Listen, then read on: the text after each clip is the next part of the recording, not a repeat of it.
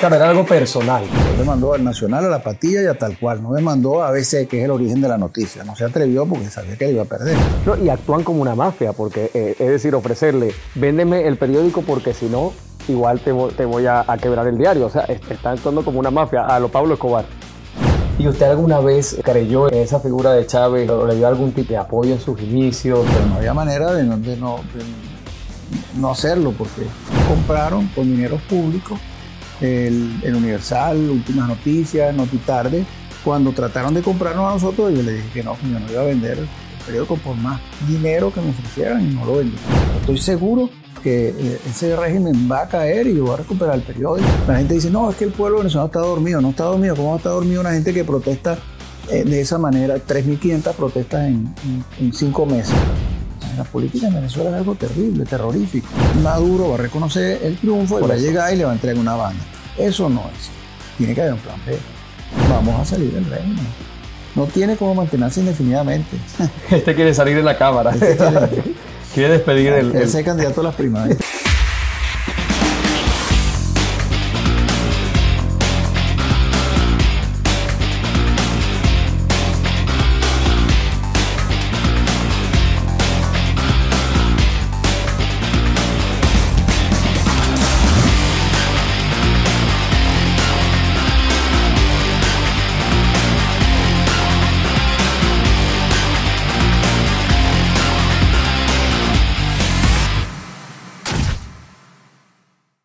Bienvenidos a otro episodio de Con Gran Torres Podcast. Hoy tengo un invitado que no necesita presentación, don Miguel Enrique Otero, presidente del Diario del Nacional y editor.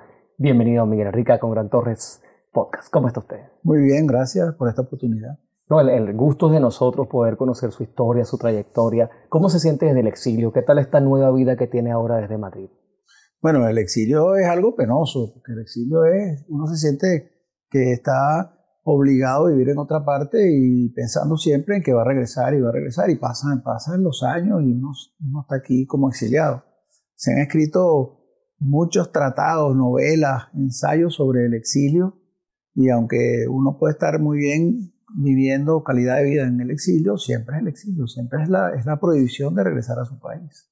Es duro, pero usted ha sido, digamos, uno de los garantes de la lucha por la libertad, ha estado, digamos, resteado con la libertad de Venezuela. Tengo entendido que le han puesto un cheque en blanco en su momento para que vendiese la sede del Diario Nacional y como no pudieron convencerle, terminaron arrebatándole pues esa sede histórica que ha sido, digamos, el escenario de tantas luces para el país. ¿Es cierto esto, que le han puesto un cheque en Sí, blanco? bueno, ellos, ellos eh, el, el plan de la patria, aplicate un poco el contexto, el plan de la patria eh, tenía un concepto que es la hegemonía comunicacional, que es el modelo cubano en el largo plazo. Y ellos fueron eh, poco a poco cercenando la libertad de expresión en los distintos medios de comunicación. Empezaron con la ley resorte, que es una ley que le da al ente regulador del espectro radioeléctrico la capacidad de eh, discrecionalmente eh, reprimir, cerrar, confiscar las estaciones de radio y televisión. Y lo primero que hicieron lo hicieron sobre Radio Caracas Televisión, que era la televisora más importante, un poco para que vieran lo que les venía. Sí, para amedrentar un poco. Y bueno, lo hicieron con el circuito Belfort. Y, y después, bueno, lo que hicieron es aplicar con el, con el ente regulador, este Conatel, una, o sea, una política de, de censura, de, de represión, que al final terminó siendo una gran política de autocensura. Entonces la radio y la televisión desapareció como medio de libertad de expresión. Lo- los periódicos es, es distinto porque los periódicos no son concesión del Estado, entonces ellos empezaron por una parte, con el tema del, papel, del, suministro de papel para los periódicos, eh, entonces los periódicos independientes, y por supuesto ahí al final los periódicos independientes dejaron de ser periódicos, se convirtieron, migraron a una plataforma web. Y otros periódicos grandes, inclusive nosotros, ellos intentaron comprarlos. Ellos compraron con dinero público el, el Universal, Últimas Noticias, Notitarde. Cuando trataron de comprarnos a nosotros, yo les dije que no, que yo no iba a vender el periódico por más dinero que me ofrecieran y no lo vendimos. ¿Y cómo fue esa, o sea, me refiero, se acercó usted un enviado de- del régimen identificándose como tal o usted se dio cuenta que era un enviado, digamos, porque fue más o menos allí mostrando las costuras. Son gente importante del régimen. Va directamente a hablar con... Va, directamente o me manda un mensajero, mira, estamos comprando unos medios, tenemos este dinero para comprar el, gobierno, entonces, bueno, que no. Y, gastaron una fortuna gigantesca en el Universidad de Última Noticia y no te tarde, que además es un dinero que, que, no es muy transparente cómo lo hicieron. O sea, algún día eh, eso va a, traer algún tipo de investigación, porque no, no, son dineros públicos, no es una compra comercial. Entonces nosotros no, no, no, vendimos y bueno, dijeron, bueno, te vamos a destruir igual. Y, y, entonces, eh, en ya cuando todos pasamos a hacer plataforma web, entonces ellos eh, implementaron con Conatel el, el bloqueo de las páginas. En Venezuela están bloqueadas 50 páginas web incluyendo... La del Nacional. sí, claro, la del Nacional, por supuesto, pero incluyendo páginas de, del exterior como CNN, Infobae, fin, páginas que, simplemente ellos, ellos lo que hacen es impedir que los venezolanos vean, o sea, como no hay periódicos, no hay radio, no hay televisión, tampoco hay internet. Claro, en internet es más complicado porque eh, hay, hay instrumentos como el, VPN, en el cual tú, te puedes. Es complicado porque no, es amigable. Sí, loguear como que estás en otro, en otro país. Y mucha gente lo hace, pero mucha gente no, no es en la mayoría de la gente. Sí, el ciudadano común no, no, no maneja ese, ese tipo de tecnología. tienes un teléfono inteligente, tienes que bajar un programa y ponerlo ahí. Mucha gente no, no, no hace eso, no sabe cómo hacerlo. Y también nosotros tenemos otro, otro instrumento que es el Bitly, que si tú vas por redes sociales, el Bitly, que es una es una aplicación de blockchain, eso evita el, bloqueo.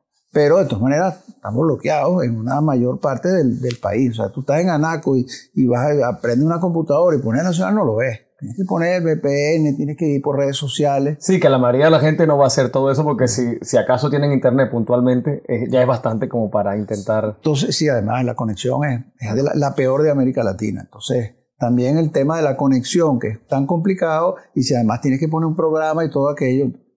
Pero al final ellos también fueron contra las instalaciones. Entonces nos confiscaron las instalaciones con una demanda de difamación que introdujo Diosdado Cabello, que es una aberración jurídica por donde la vea, donde nosotros publicamos una nota que había salido en ABC de España, donde decía que Diosdado Cabello estaba siendo investigado por narcotráfico por un fiscal federal del estado de Nueva York. Él dijo, eso es mentira, es una calumnia, demando al Nacional. Bueno, lo publicaron 80 periódicos. Él demandó al Nacional, a la Patilla y a tal cual. No demandó a ABC, que es el origen de la noticia. No se atrevió porque sabía que le iba a perder. Claro, era algo personal. Era, algo, sobre los medios nacionales. Y claro, meses después, el, eh, la DEA dictó una orden de captura de Diosdado Cabello y hay una recompensa que todavía es vigente de 10 millones de dólares para que los ayude a capturar a Diosdado Cabello. Lo que demuestra que la nota era verdad, porque para llegar a eso tenían que estarlo investigando. Entonces había una investigación que condujo a la orden de captura. No, y actúan como una mafia, porque eh, es decir, ofrecerle, véndeme el periódico porque si no, igual te, ah, voy a, quebrar el diario. O sea, está actuando como una mafia a lo Pablo Escobar. Bueno, es que eh, la dictadura de, Maduro no es una dictadura tradicional. Las dictaduras tradicionales, llámese este, Pinochet, Stalin, eh, Pérez Jiménez, mm, el, que tú quieras, Stroessner, Trujillo, son dictaduras que donde una, una persona, eh, es un régimen de excepción, toma el poder, con una excusa, defenderlo del comunismo o defenderlo del caos, cualquier cosa. Y entonces esa persona tiene una, un dominio vertical sobre, sobre toda la sociedad y es el dictador. En el caso de Venezuela no es así. Es un caso único porque eh, Maduro no es un dictador tradicional. Maduro eh, es parte de una corporación criminal, donde eh, una corporación criminal tiene secuestrado a Venezuela, y es una corporación criminal que tiene cuatro patas. Bueno, ya hay una que, no está tan, tan segura. Tiene la pata de Maduro, la de Padrino López, la de Diosdado y la de Tarek el Alzheimer. Entonces, lo de Tarek se, se, quebró, entonces ya, ya hay, una, hay una, una, situación distinta, pero, pero no es una dictadura tradicional. Entonces, ellos, ellos, como tú dijiste, ellos actúan como una mafia, porque es una corporación criminal. Claro, el Diario Nacional fue fundado por su padre y un grupo de intelectuales. Sentir que intentaban arrebatar el patrimonio familiar y, histórico para nuestro país también ¿Qué pasaba por, por su mente en ese momento? ¿Cómo se sintió usted de ver el sueño de su familia prácticamente eh, relegado a, a, una reducción por no poder tener, contar con el papel, por no poder seguir circulando y aún así mantenerse, digamos, firme en, en seguir existiendo. Pero ¿cómo se sintió de, de, de, esa presión? Bueno, es una lucha. Yo, el, el, el, tema está en que yo sé que lo voy a recuperar. Eso, eso, es una, es una, eh, es una situación que es momentánea para mí. Yo estoy seguro que eh, ese régimen va a caer y yo voy a recuperar el periódico y, y vamos a, a, renacer como el ave fénix. Yo no, yo no, yo no creo que, que eso es una cosa permanente. De hecho, ellos, ellos, ellos eh, se, se, se, apropian de las instalaciones y no hacen nada. La, la, se queda ahí abandonada. La, todo lo que ellos expropian queda, queda paralizado, no hacen nada, se lo destruyen. Sí, es cierto, el tema de alimentación de, tant de tantas empresas, ¿no? Que, que, lo que han hecho es quitárselas a quien lo producía y dejar que se pierda todo. Pero, ¿cómo, cómo, cómo ha sido el proceso para intentar recuperar su, su patrimonio? O sea, ¿hay posibilidades, digamos, eh, antes de que caiga el régimen de recuperarlo? ¿Hay alguna vía legal internacional no, que realmente le pueda garantizar absolutamente eso? Absolutamente no. Es una decisión del Tribunal Supremo de Justicia una decisión con ese, ese juicio, ese juicio que es un juicio penal, el de difamación, para empezar nunca, nunca avanzó. Hicieron la audiencia de conciliación, que lo tienes que hacer cuando hay un juicio de difamación, que es un juicio personal, lo hizo Deodado Cabello contra, contra nosotros, y entonces le dictaron medidas cautelares a toda la junta directiva y al comité editorial, y a gente que no tiene nada que ver, que, no, tenía 10 años sin trabajar en el Nacional. Y ese juicio está ahí, avisos, hicieron solamente la, la, audiencia de conciliación y no siguió el juicio, o sea, está ahí abierto, puede durar 100 años abierto. Entonces, él introdujo una demanda civil. Según la ley, tú no puedes introducir una demanda civil de un juicio de difamación si no tienes una sentencia penal. Y ahí primera, primera, primera irregularidad. Pero no importa, como ellos controlan a los jueces, el juez dictaminó que sí, que nosotros éramos, que yo era culpable, y que tenía que pagarle un millón de dólares en bolívares. Porque cuando uno habla de un millón de dólares es en bolívares. Bueno, en el momento que dictó la, sentencia, en el momento que me cobraron la, la, el dinero, o sea que pasaron, pasó un tiempo, ese era cuando la, la inflación estaba en el millón por ciento. Yeah. Y el Banco Central la ocultaba. Entonces ese millón de dólares se convirtió en un dólar. Entonces Diosdado Cabello entró en cólera eh, y llamó a su, a su gente en el, en la Corte Suprema de Justicia. Ah, porque usted se los iba a pagar, obviamente, para... Un dólar, no importa que tiene el dólar. Entonces, en la Corte Suprema de Justicia, una, una jueza, la hermana del Contralor, por cierto, que Contralor que con esto de Tarek, que Tarek el Alzheimer no ha hecho absolutamente nada, él nunca se dio cuenta de lo que estaba pasando. Entonces, él, ella dictaminó que sí, que yo era culpable. O primero se abocó del, del, del juicio, del juicio civil, cosa que que también es una irregularidad porque era una sentencia firme. Pero lo, tomó, entonces dijo, no, abrimos otra vez otro juicio y ahora tiene que pagar 13 millones de dólares, pero en petro, para evitar la... la, la claro, una jugada para, para, que, ellos para que no hubiera, totalmente medida, ¿no? No hubiera el, el tema de la, de la inflación. El día que ella dictaminó eso, sin que haya habido el proceso de tratar de cobrarme los 13 millones de dólares, de hacer todo un procedimiento, porque eso no es así, que ella dicta eso y... Entonces, ese día el ejército tomó el edificio, sin documentación, sin nada. Como la jueza dijo eso, entonces nosotros tomamos el edificio. Sacaron con armas largas a gente que tenía locales alquilados, no tiene nada que ver, y se quedaron con las instalaciones. Entonces, este, bueno, se quedaron con, con las instalaciones, con un juicio que no, que, o sea, con un procedimiento totalmente irregular todo es irregular. O sea, en el momento en que eh, esto se lleva a una instancia internacional, que yo la, yo la tengo, yo la he llevado a instancias internacionales y dictamen en contra del régimen, me lo tienen que devolver. Pero lo que pasa es que en la Corte Interamericana de, de, de Derechos Humanos, ellos, eh, Maduro se salió. El mismo Marcel Granier tiene todo su caso ahí, la Corte dictaminó que tienen que devolver a Radio Caracas Televisión, pero ellos no le devuelven nada. O sea, en el momento en que el, régimen caiga, le tienen que devolver su Radio Caracas Televisión a Marcelo claro. Granier y también me tendrán que devolver el, el, el periódico y probablemente eh, los daños que han causado, hay, uno puede ejercer eh, acciones digamos, civiles contra, contra el, el, país, no había otra, para que resarcen el daño que han causado. Pero tiene que cambiar el régimen. Ellos no van a cumplir ninguna de las, de las instrucciones que, que dé la, la legislación internacional. Es más, si mañana la Corte Penal Internacional hace una condena contra Maduro por todos los crímenes que, lo, que va a suceder, él no, va, él no lo va a reconocer. se va a quedar dentro de Venezuela eh, eh, protegido por, por, su gente y no... no claro, mientras esté en el poder. Pero... Mientras esté en el poder, exacto. Ahora, usted se muestra muy seguro de que ese régimen le quedan pocos días, al igual que todos tenemos esa esperanza y esa fe, por lo menos la inmensa mayoría de los venezolanos, de que le queden pocos días a esa gente allí, pero han pasado ya más de, 20, más de 22 años, 24 años aproximadamente que, que están allí en el, en el poder. Entonces, ¿por qué mostrarse ahora optimista? O sea, ¿qué hay, digamos, qué, qué, cuál puede ser la salida de ese régimen en este momento o, más prontamente para, para, poder salir los venezolanos de, esa, ese mal que Yo no digo que le queden pocos días, eso lo estás diciendo tú. Pero, eh, y, se han dado unas batallas grandes que, que la oposición no ha tenido la, no ha tenido plan B. Lamentablemente la oposición ha estado en unas situaciones donde ha podido cambiar el, el destino y, no lo cambió. El 11 de abril fue un caso, no había plan B y Chávez regresó. Con el referéndum revocatorio que lo, que lo trampearon, no había plan B. Simplemente no hubo manera de, hacer nada. Y con la elección que ganó Capriles, tampoco Capriles tenía un plan B.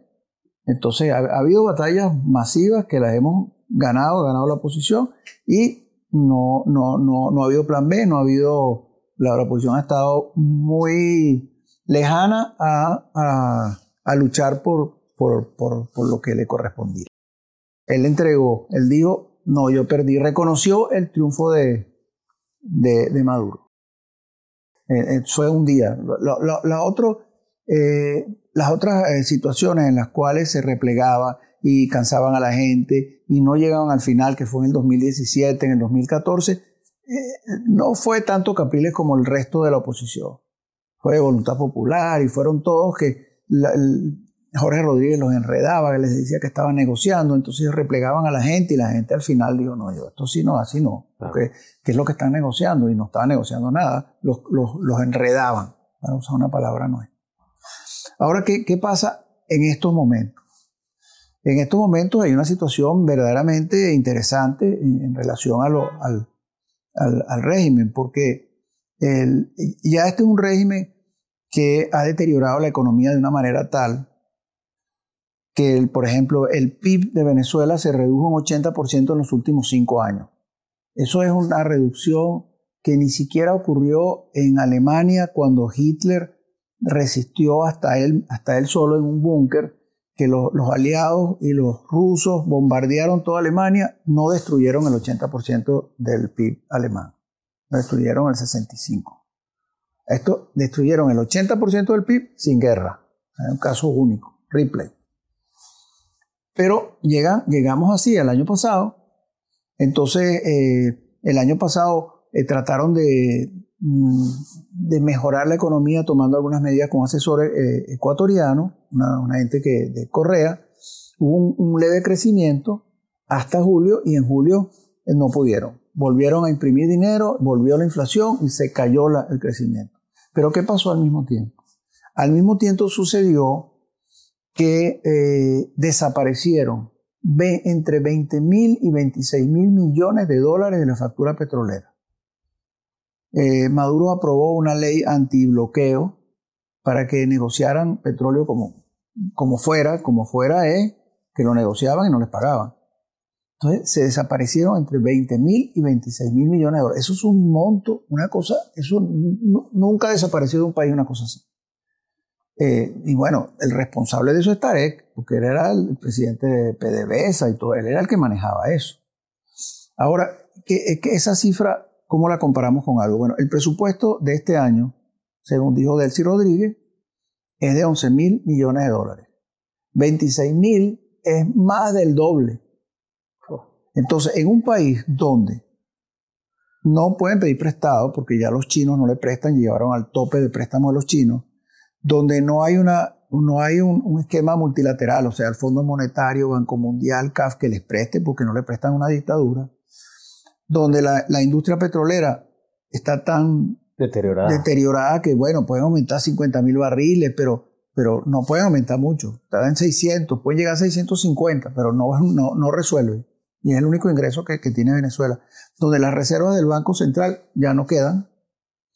¿Cómo va a ser Maduro para pagar los sueldos, los sueldos de los militares, los, los, las pensiones, la, reponer una, una, una, eh, una ambulancia y pagar los CLAP? No tiene cómo. De hecho, hizo un anuncio de, donde no aumenta el salario mínimo, está en 5 dólares, una inflación de 400%, porque no es 5 dólares en dólares, es 5 dólares en bolívares. En, en, un mes esos son 2 dólares. Donde no aumentó, sino el cestatique, este, una, un bono de guerra, pero lo aumentó y lo bajó, entonces es como un, como un enredo para no aumentar nada. Bueno, no tiene cómo pagar los CLAP un, cada cajita CLAP tiene un subsidio de 15 dólares. Son 8 millones de cajitas quincenales, son, saca la cuenta. ¿De dónde van a sacar? Porque el subsidio no es con productos nacionales, el subsidio es porque importan los productos que ponen en las CLAP, porque ellos destruyeron todo el aparato productivo, entonces no tienen cómo meter el producto. Y, siendo un país tan rico Venezuela. ¿Qué va a pasar en Venezuela dentro de dos, tres meses? a mi modo de ver, ahí, viene una, una, una, confrontación fuerte entre los sectores populares y, el régimen. Porque todas las, protestas que nosotros conocemos desde, desde, desde Chávez hasta ahora, y fueron de la clase media, no, no, eran los sectores populares. una, una, menor, una pequeña parte de los sectores populares. ¿Y por qué? ¿Por qué cree usted que pasaba eso? Bueno, porque las personas populares todavía tenían algún sentimiento por Chávez, porque les daban las cajas CLAP, porque, en fin. Sí, sí, hábilmente supo manejar Porque tenían los colectivos que los, que los, que los amenazaban, en, fin, porque crearon una estructura dentro de los barrios para, para evitar que la gente saliera y, bueno, salían menos. Entonces, era la clase media. La clase media desapareció. Los 7 millones de venezolanos que están fuera, que es una cuarta parte de la población, eso es la clase media. Puede, haber uno o dos millones en Colombia, Perú, pero la mayoría es la clase media. Entonces la clase media desapareció. Quedó el sector popular, que ahora lo van a poner a pasar un hambre extremo. Entonces, eh, eh, aquí puede venir algo que no ha pasado hasta ahora, que es la protesta de la clase media. Ahora, tú simultáneamente a eso tienes esta, este tema de las primarias, que independientemente de lo que hablemos de, política sobre las primarias, eso implica que hay una militancia en la calle buscando unos votos. O sea, tienen una militancia trabajando. esa militancia está trabajando por unas primarias, pero si se arma una confrontación, eso voltea y se va para la confrontación. Sí, un liderazgo que se, se, va para la confrontación. Y tienes también un sector militar que ha dado ocho, ocho rebeliones o siete rebeliones en ocho años y, hay 200 oficiales presos, torturados, en fin, pero eso, ese hervidero sigue igual dentro de las Fuerzas Armadas. Entonces tiene un sector político activo, una, una, un sector militar eh, permanente ebullición, unos sectores populares que además protestan mucho. en este año, hasta este momento, van más de 4.000 protestas populares.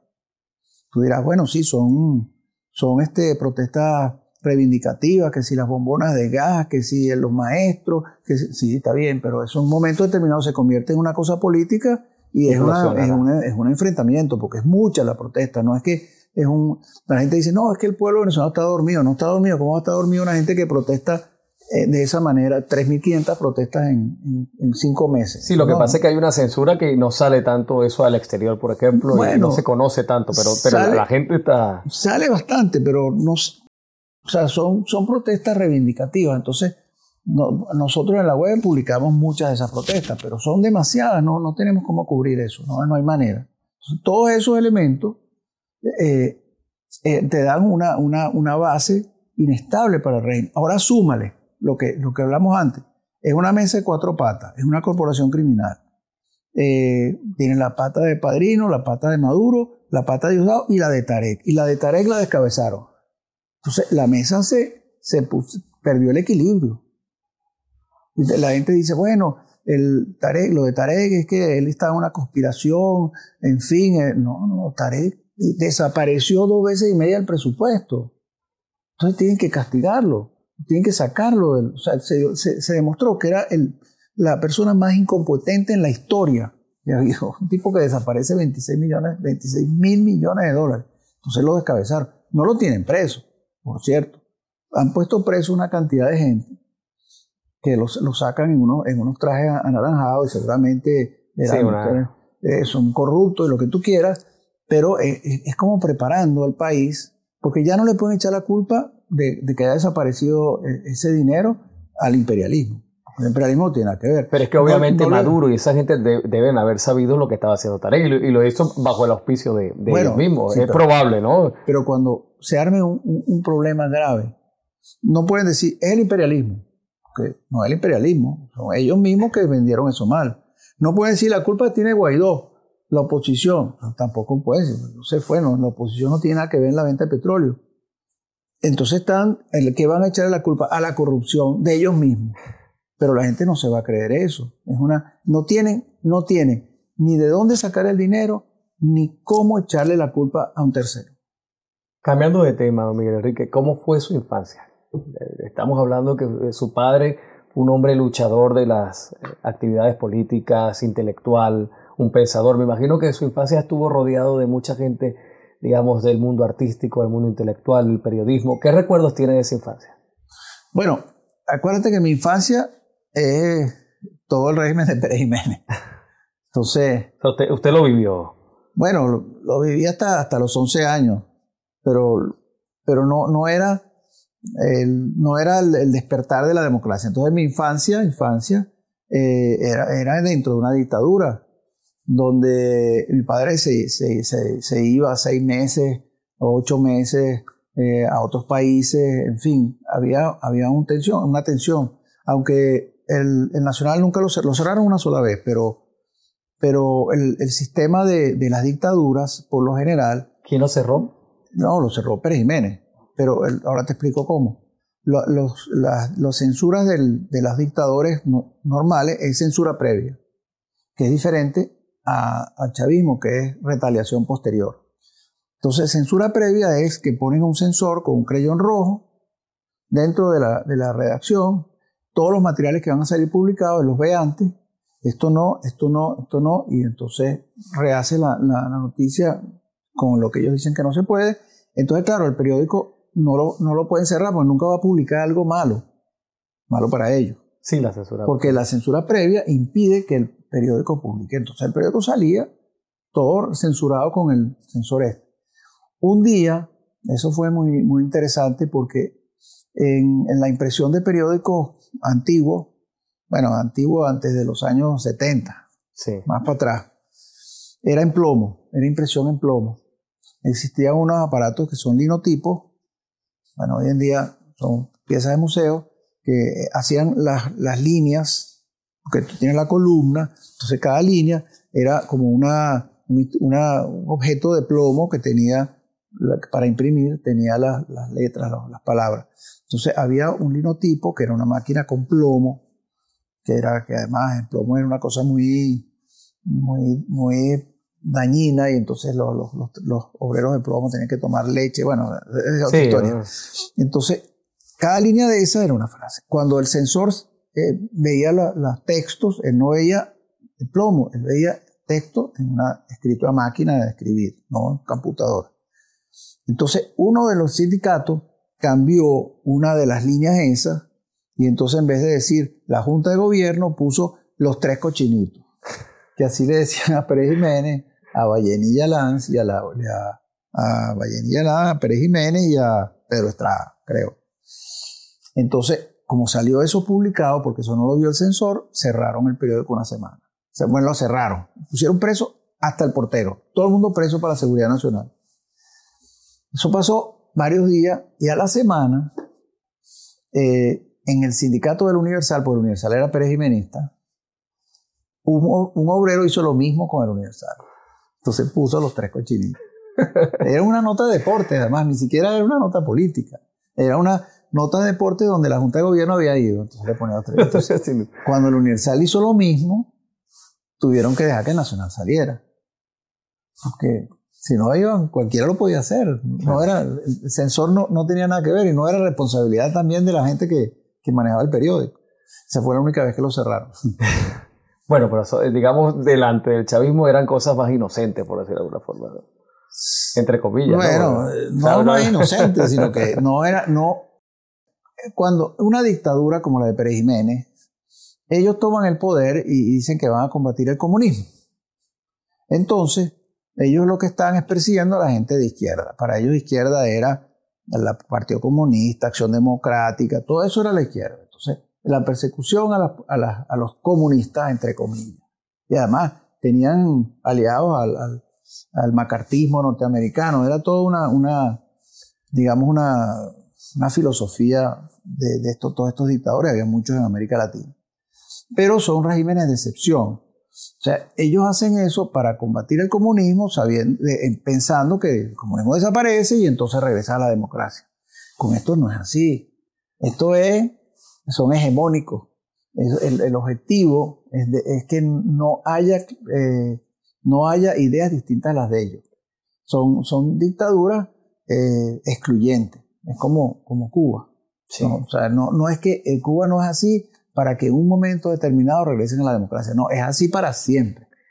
¿Y alguna vez pensaste que ibas a volver a vivir una dictadura? O sea, me cuentas que tu infancia, por lo que entiendo, no fue del todo fácil porque vivías en esa tensión de tu padre viajando, enfrentando una dictadura, eras un niño, luego conociste la democracia y pensaste que volverías en tu vida a, vivir en una, en una dictadura y a tener que salir de tu país? Nadie en Venezuela en los años 60, 70 pensó que Venezuela regresaba a una dictadura. Jamás, era como que salimos de y nunca era la dictadura de las dictaduras más avanzadas del continente y, los partidos políticos y todo. Nadie, nadie vio, primero, el deterioro de los partidos políticos. Nadie vio que Chávez iba a ser un dictador. Porque el mismo Chávez cuando cuando se, se, gana las elecciones, su planteamiento electoral era la tercera vía de Blair, era el capitalismo humanista.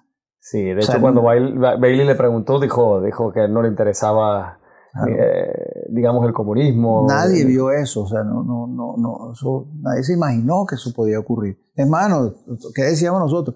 Nosotros no somos Cuba. Eso se le decía. Cuando decían, no, Chávez va a cambiar todo. No, nosotros no somos Cuba, así como en España ahora decimos, nosotros no somos Venezuela. Bueno, cuidado. ¿Y usted alguna vez, este, se, digamos, creyó en, en, en, esa figura de Chávez este, o, le dio algún tipo de, de, apoyo en sus inicios? Este, ¿Hubo algún acercamiento, digamos, en, ese momento? Eh, pues quizá inocentemente creer que, que, él pudiese hacer algo bueno por el país. ¿Pasó eso en algún momento que entiendo que había una desilusión de los partidos tradicionales, eh, digamos, durante la democracia, y la gente vio en Chávez un salvador, pero eh, ¿usted directamente alguna vez creyó que en, las bondades de, este personaje? Bueno, fíjate, Chávez primero no cayó en paracaídas. Chávez es producto del deterioro de la democracia. Y cuando Chávez, eh, es, porque el, el, hecho de que haya sido golpista, Rómulo Betancourt dio un golpe en el 45 y nadie hablaba contra Rómulo Betancourt porque haya sido golpista. O sea, eso no es un argumento que lo dan ahora, pero eh, no es en Venezuela eso no era un argumento teniendo el ejemplo de Rómulo Betancourt, que es el padre de la democracia, un golpista, padre de la democracia.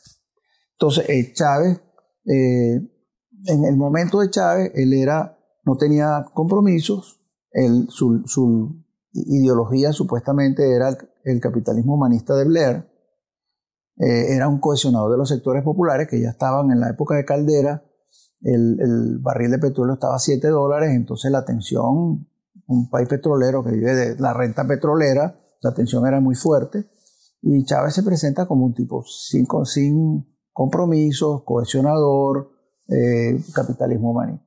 Bueno, de hecho, cuando Chávez gana las elecciones, dos meses después se hizo una encuesta, y el 85% de los venezolanos estaban con Chávez. Eso es todo el mundo. Ahora nadie estaba con Chávez. Pero 85% de una encuesta, todo el mundo. Entonces, la, eh, la cercanía con Chávez, sí, por supuesto que fui cercano a Chávez en el momento de las elecciones, como muchos. Y, después, más que muchos, casi todo el mundo.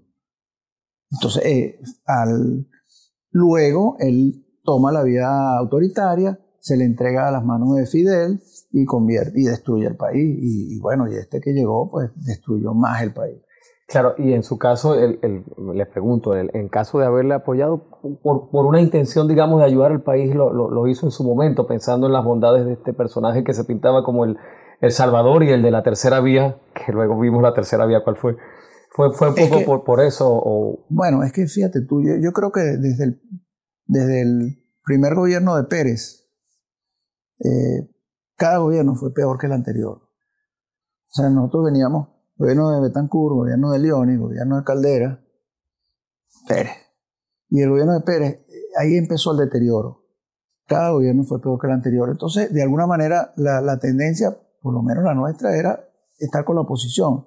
Siempre. Después, eh, la, la, oposición tomaban el poder y entonces era peor que el anterior, entonces pasamos otra vez a la oposición.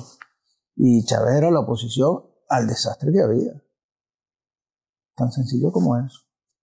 Se arrepiente hoy en día de, de, pronto de haber creído en, desde ese momento en aquel hombre que, que luego acabó haciendo lo que... No se arrepiente, pero no había manera de no, de no, de no hacerlo, porque una cosa es, claro, no se arrepiente, sí, ojalá no lo hubiera apoyado, está bien, pero ya eso no, ya no tiene remedio arrepentirse. Lo que es luchar para sacar a esa gente. ¿Y por qué tomó tanta retaliación este gobierno, siendo que al principio, como hemos hablado, usted de alguna manera desinteresadamente pues le, apoyó? Pero ¿por qué tanto odio, hacia, especialmente hacia el Nacional? ¿De dónde viene?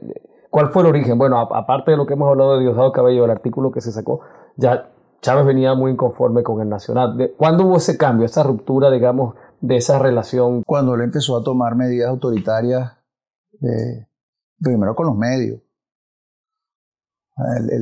yo me recuerdo eh, un, día donde había un, meeting en Carúpano y él, usaba la noche.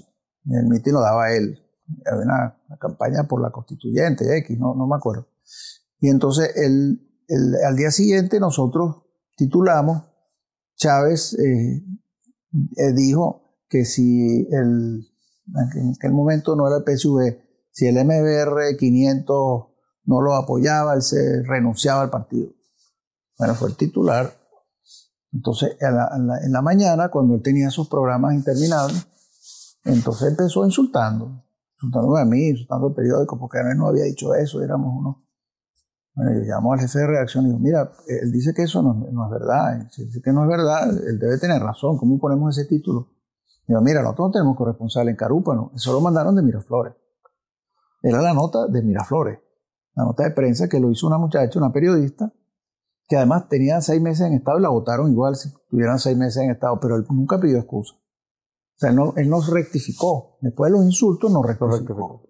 Y así lo hizo muchas veces. Entonces ya ahí digo, no, este es un loco autoritario. Y después pasó a, a, empezar a, a, tomar el modelo cubano. Porque fíjate tú, cuando él dio el golpe en el 92, el primer presidente que lo condenó fue Fidel Castro. Porque Fidel Castro era amigo de Carlos Andrés Pérez. Entonces Fidel Castro, la declaración de él, eso está en los medios, es que, bueno, que unos golpistas de derecha agentes del imperialismo querían derrotar a, derrocar a, Carlos Andrés Pérez para montarse en el poder. Esa fue la primera declaración. Pero con el tiempo, el, eh, Fidel Castro se dio cuenta que era un tipo maleable, que lo podía capturar y lo capturó. De hecho, en, el gobierno de Caldera, cuando él sale de la cárcel, el, eh, Fidel Castro, bueno, ahí hubo un, incidente donde Caldera eh, invitó a Miraflores a Posada Carril, que era el que había hecho la voladura del avión cubano, que para Cuba aquello era, bueno, lo, peor que había podido pasar. Entonces lo, fue a Miraflores y habló con Caldera y entonces Fidel Castro, para vengarse de eso, a Chávez, que no que era nadie, porque era un exgolpista preso que lo habían este, relegado en ese momento. Lo habían, lo habían soltado, lo habían perdonado y estaba ahí sin, o sea, reunido con gente, pero chiquitico. Entonces lo invita a Cuba y lo recibe como jefe de Estado. Y lo hace, bueno, aquello fue como si hubiera llegado Brezhnev, no sé si Brezhnev era en la época, pero Khrushchev, una cosa de eso. Y, bueno, eso le voló el cerebro a, a, Chávez, pero él, él, porque eso todavía era en el gobierno Caldera, él, eso no lo convirtió, él no se convirtió en, una, en, en la línea cubana. Él siguió con la, con la tercera vía de Blair. Cuando gana las elecciones, un tiempo después, ni siquiera inmediatamente, sino un año, año y medio después, es que él toma el rumbo de Cuba, de Cuba y se convierte en una, en una especie de, bueno, Fidel lo convierte en una especie de, de agente de él permanente. y, con Maduro la cosa es peor. En ese primer viaje que, que lo televisaron además, se notaba mucho ya la, línea que iba, que iba a seguir, ¿no? Por, la, por el discurso que dio, que, que nunca había ido, en, perdón, que había ido a Cuba muchas veces en sueños y bueno, la cantidad de cosas que dijo ya, ya se le veía el, Pero es retórica, eso es retórica. Esas cosas las hacía Carlos Andrés Pérez igualito, eso es retórica. Pero, pero una cosa es retórica y otra cosa es la verdad. La verdad de eso no ocurrió sino después de dos años de gobierno. Y, y al final, hoy por hoy, ¿cuál es la sensación, digamos, de la diferencia entre Maduro y el Chávez este que usted conoció? O sea, ¿cuál es la principal diferencia de estos dos regímenes totalitarios que al final son lo mismo? Porque tenemos a Maduro por Chávez, pero quizás Maduro es un poco más sanguinario, más cruel, más bruto en todos los sentidos. No sé cuál es su balance de, estos, de, estas dos. El tema es que primero Chávez tenía popularidad, era un conector, tenía, tenía la gente. La gente es chavista, pero no es madurista. Maduro no tiene el liderazgo que tenía Chávez. Segundo, Maduro lo pusieron los cubanos ya directamente. Cuando Chávez se muere en, Cuba, bueno, se muere en Cuba, los cubanos son los que deciden que sea Maduro, que no fuera Diosdado, que no fuera el hermano, que no fuera este, no, Maduro, porque Maduro es prácticamente un agente cubano, se formó allá, era parte de aquello. Entonces ellos imponen a Maduro. Y Maduro eh, se entrega a los cubanos totalmente. Pero además de eso, sin, ningún tipo de, preparación, ningún tipo de liderazgo, pues él lo que hace es mantenerse en el poder con el único objetivo que es mantenerse en el poder. Y para mantenerse en el poder sin dinero, sin popularidad y en ese nivel de destrucción, tiene que ser muy represor. Y entonces creó este, este, esta cosa tan represiva como, como la que tenemos. Miguel Enrique, usted dice que Chávez murió en Cuba. Eh, los chavistas dicen que murió en Venezuela el 5 de marzo, pero hay otra versión que dice que no, que murió allí. Eh, usted a lo mejor tuvo información privilegiada de saber exactamente qué pasó allí. ¿Él murió esa fecha oficial que dijeron o murió antes? Que esto es un tema que probablemente usted, siendo un hombre de los medios, ya manejara una información que, que el país quizá no, no supiese, ¿no? Pues que eso quedó en manos de los, de los cubanos. si hay algo que los cubanos manejan bien es el hermetismo eh, informativo. Entonces, la versión que él se murió en finales de diciembre está muy fuerte por las, por las reacciones familiares. Pero ellos aislaron el, caso. Ni siquiera eh, Marisabel tuvo acceso después a la esposa. Ni, ni, ni muchas de. Tenía acceso dos o tres. Todavía de esos dos o tres, uno dice, no, él se murió, fue en marzo. Pero, pero la verdad es que eh, si ellos reconocen que él se murió en diciembre, todas las acciones hechas después de esa fecha son, son eh, ilegítimas, porque las hicieron sin que él estuviera vivo. Yo tuve la oportunidad de ver el cuerpo porque yo trabajaba en ese momento de reportero para Televen y pasamos y vimos el cuerpo la verdad era una cabeza desproporcionada con todo el cuerpo y le conocí en vida y era, se veía un poco diferente en eso, pero bueno, lo que, lo que estaba allí parecía efectivamente un, humano, ¿no? Pero hay quien dice que era un muñeco. No, no, es que pasa que le ponen esteroides, eso es el cáncer, ese tipo de cosas. Para que se mantuviese todo ese tiempo el cuerpo sin vida, en dado caso, ¿no? Pero, pero en, todo caso, es una. cómo se murió y que ahí hay cosas misteriosas todavía. Hoy, hoy, hoy por hoy, ¿cuál es el presente del Nacional. Eh, ¿En qué está ahora mismo este diario? ¿Está resistiendo? ¿Cuál es la diferencia, digamos, de los años de gloria, de, gran circulación? Eh, pero este diario sigue en pie. ¿Cómo, ¿Cómo, es el presente del Nacional en este momento y de los periodistas que trabajan allí, el equipo? Bueno, nosotros funcionamos como un periódico clandestino, realmente, como, ¿qué lo digo a los españoles? Como un periódico español en, en los años 50. Porque hay unos periodistas que están allá, primero somos plataforma web, no somos sino plataforma web por ahora. Entonces, hay unos periodistas que están allá, hay unos periodistas que están fuera, hay un jefe de información que está fuera, yo estoy dirigiendo desde aquí, la, la parte técnica está en Miami, los servidores están en Texas. Entonces, el, o sea, y, y todas a distancia, no hay oficina. No, no, tenemos una oficina. No hay una oficina que tú digas, vamos a la oficina nacional, no existe. Sí, cada uno por su lado. Entonces, y, pero al mismo tiempo hemos logrado un crecimiento en, los usuarios, a pesar de que nos bloquea, hemos compensado con usuarios en, todo el continente, porque además el, nombre nacional es un nombre muy poderoso y en todo, todo el continente nos conocen y nos reconocen. Y hemos, estamos publicando tanto articulistas como noticias de otros países, que a lo mejor en esos países se empiezan a asustar porque les llegan regímenes parecidos. Y hemos, hemos crecido bastante bien en ese, en ese sentido. Y, y, y la, la, la, marca nacional es una marca que le da un peso de opinión muy importante. Entonces, somos un periódico web importante en el continente, con crecimiento de los usuarios y estamos dando la batalla todo el tiempo.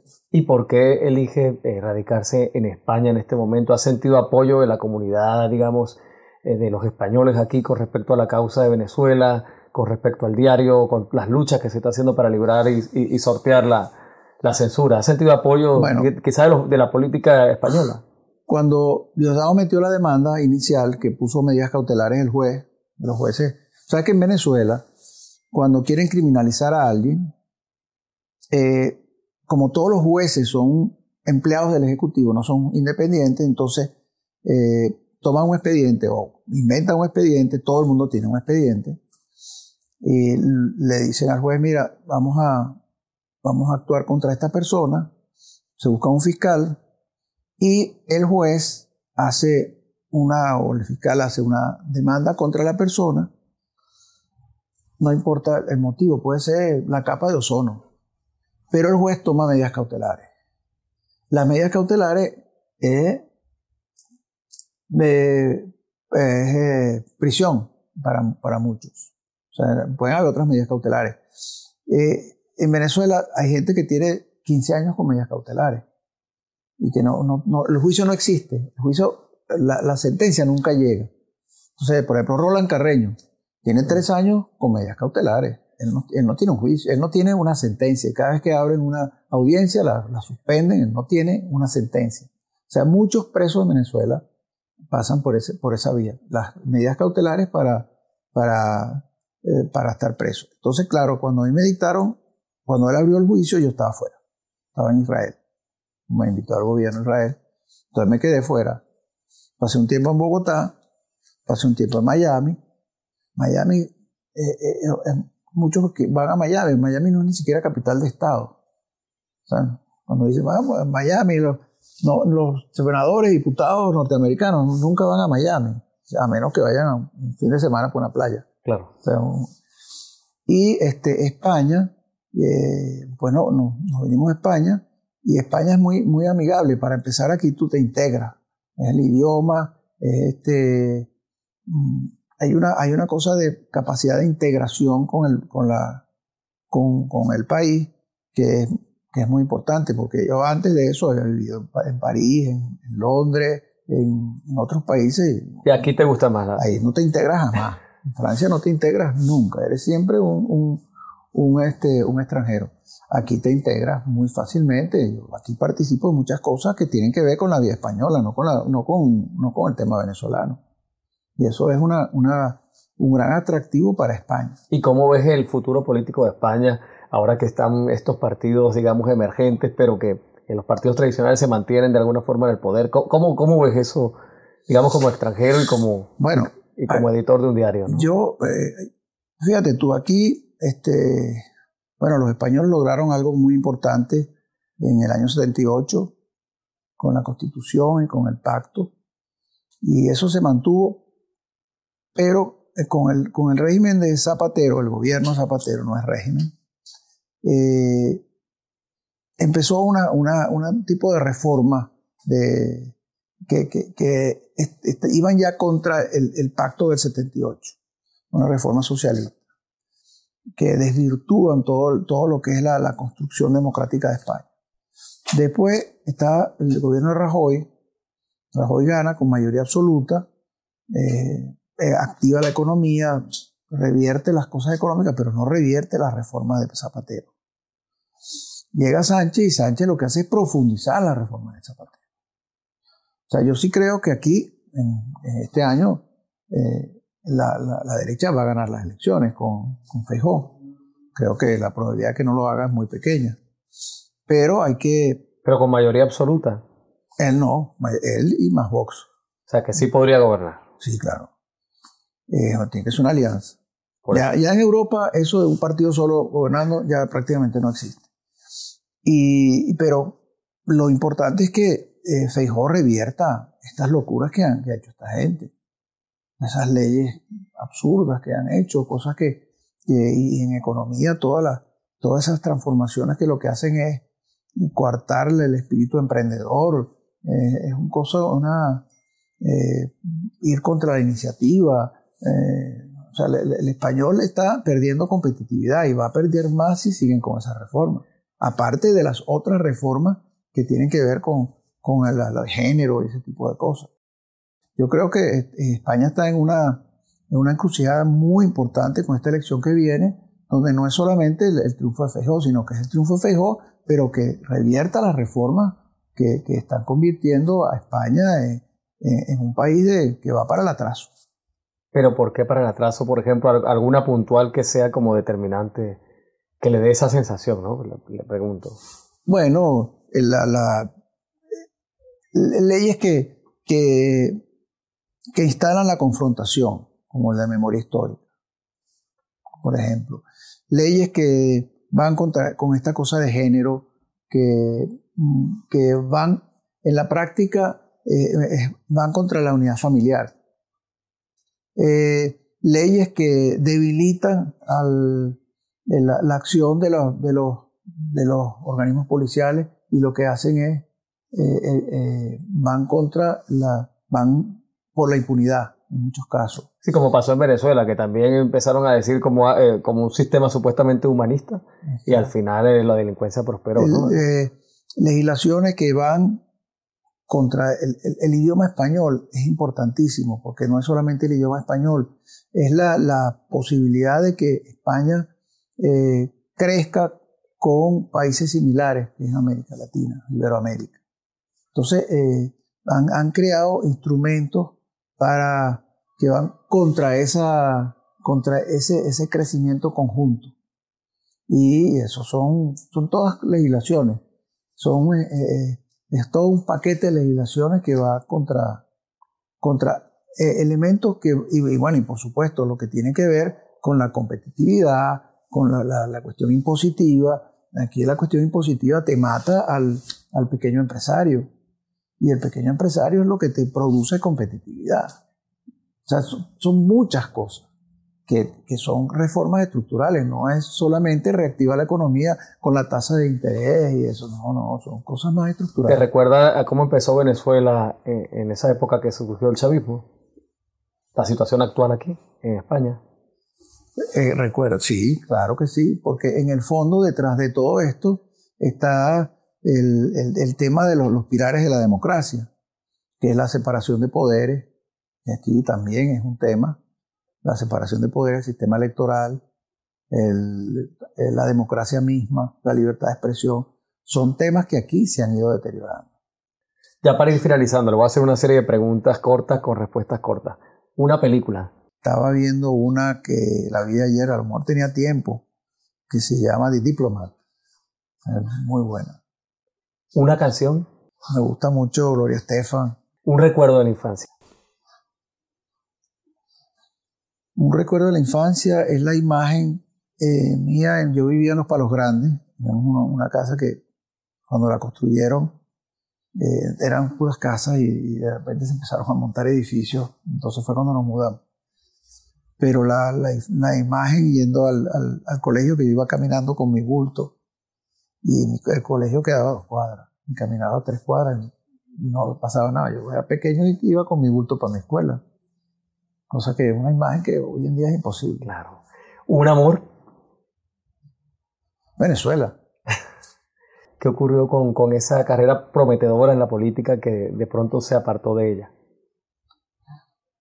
Bueno, yo, no me aparté, lo que pasa es que aquello todo cambió. Era meterse en la política ya es entrar en un mundo totalmente turbio. Yo fui diputado tres veces y, y bueno, hice cosas importantes, tuve la Comisión de Administración y Servicios, hice muchas cosas importantes. Pero al final dije, no, yo no sigo en esto, prefiero dedicarme al periódico. Porque el deterioro de la política venía una, un, terreno totalmente turbio y fíjate lo que terminó. O sea, la política en Venezuela, eh, la, la, política de la oposición, una política de deterioro, y la otra política es la del chavismo. La política en Venezuela es algo terrible, terrorífico. ¿Qué lo llevó a dejar la matemática y la economía por el diario Nacional eh, al, tiempo completo? Bueno, no, la matemática la dejé por, por hacer cosas que fueran más útiles, que, que tuvieran más vinculación con la sociedad, y me fui por la economía. Pero ya la economía y periodismo ya empiezan a, a vincularse. Y después estudié sociología en París. Porque para quienes no lo sepan, él estudió eh, matemáticas en, en, la UCB y también economía y finalmente se dedicó de lleno al diario. Sí, claro. Entonces, eh, su, su, gran pasión de, de, de, todas estas carreras, ¿cuál es? La, si se tiene que quedar con una que, que realmente le siga apasionando. La, matemática, pero no me quedé con ella. la matemática es una maravilla.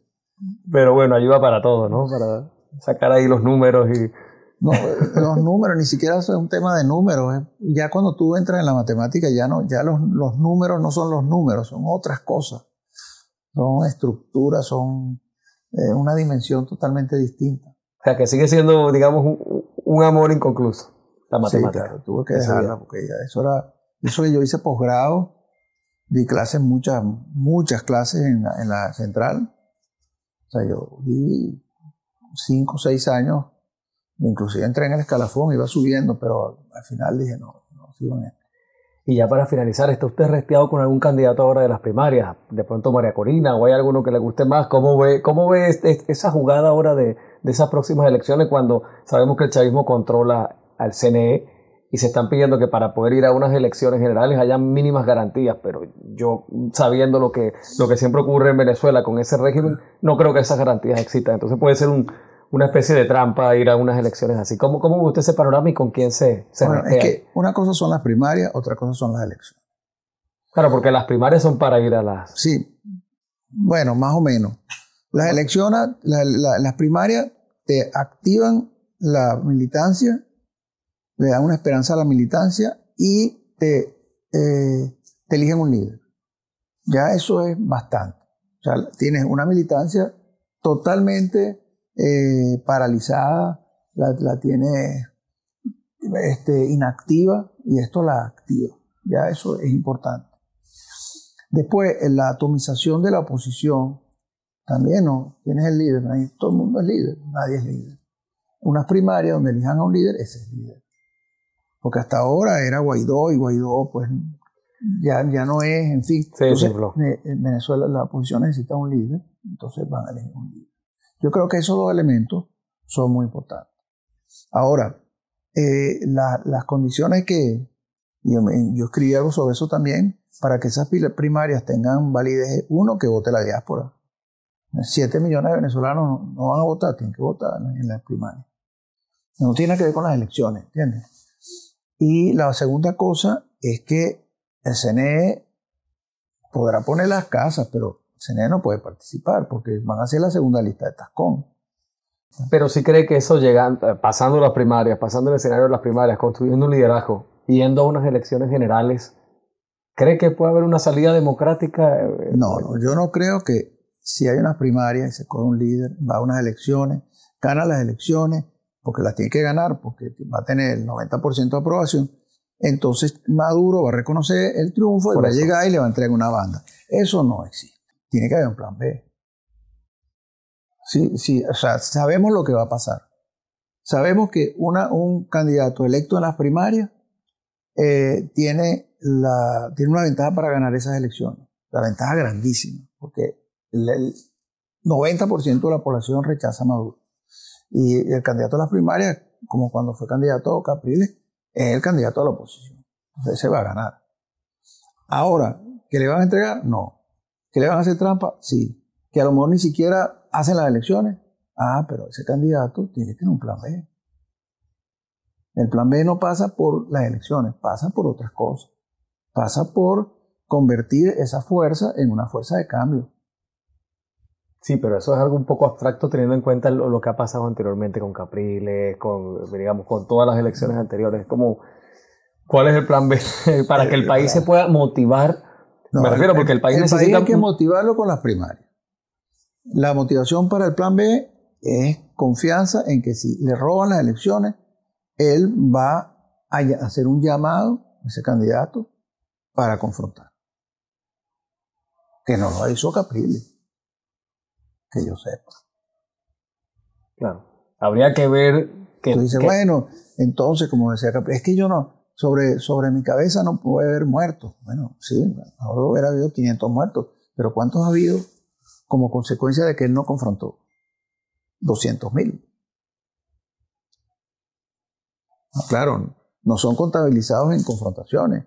Son gente que se murió porque no tiene medicina, se murió de hambre, se murió en el eh, cruzando por allá por el Darién. Por la delincuencia también. Por la delincuencia, que era una delincuencia aliada del régimen. Entonces, ¿cuántos se murieron? Ahora, es la única manera. Yo no, veo que ese candidato vaya a unas elecciones y entonces gracias a Borrell y a los americanos que le digan a Maduro, usted tiene que hacer unas elecciones transparente y si pierde, no, no lo va a hacer. Es una corporación criminal. Un mensaje para el país. Las cámaras son suyas desde el exilio. Hay que, hay que seguir luchando. Yo soy optimista. Hay que seguir luchando. Ahora hay que seguir luchando y ser realista en qué es lo que es posible y qué es lo que no es posible. Yo sí creo que lo que, lo que, que si, si luchamos por salir del régimen, todos vamos a salir del régimen. No tiene cómo mantenerse indefinidamente. Este quiere salir en la cámara. Este quiere, despedir el, Ese candidato a las primarias. bueno, encantado. Muchísimas gracias por la oportunidad, don Miguel bueno, Y gracias a todos los que se mantuvieron fieles hasta el final. Y nos vemos en otro episodio de Con Gran Torres Podcast.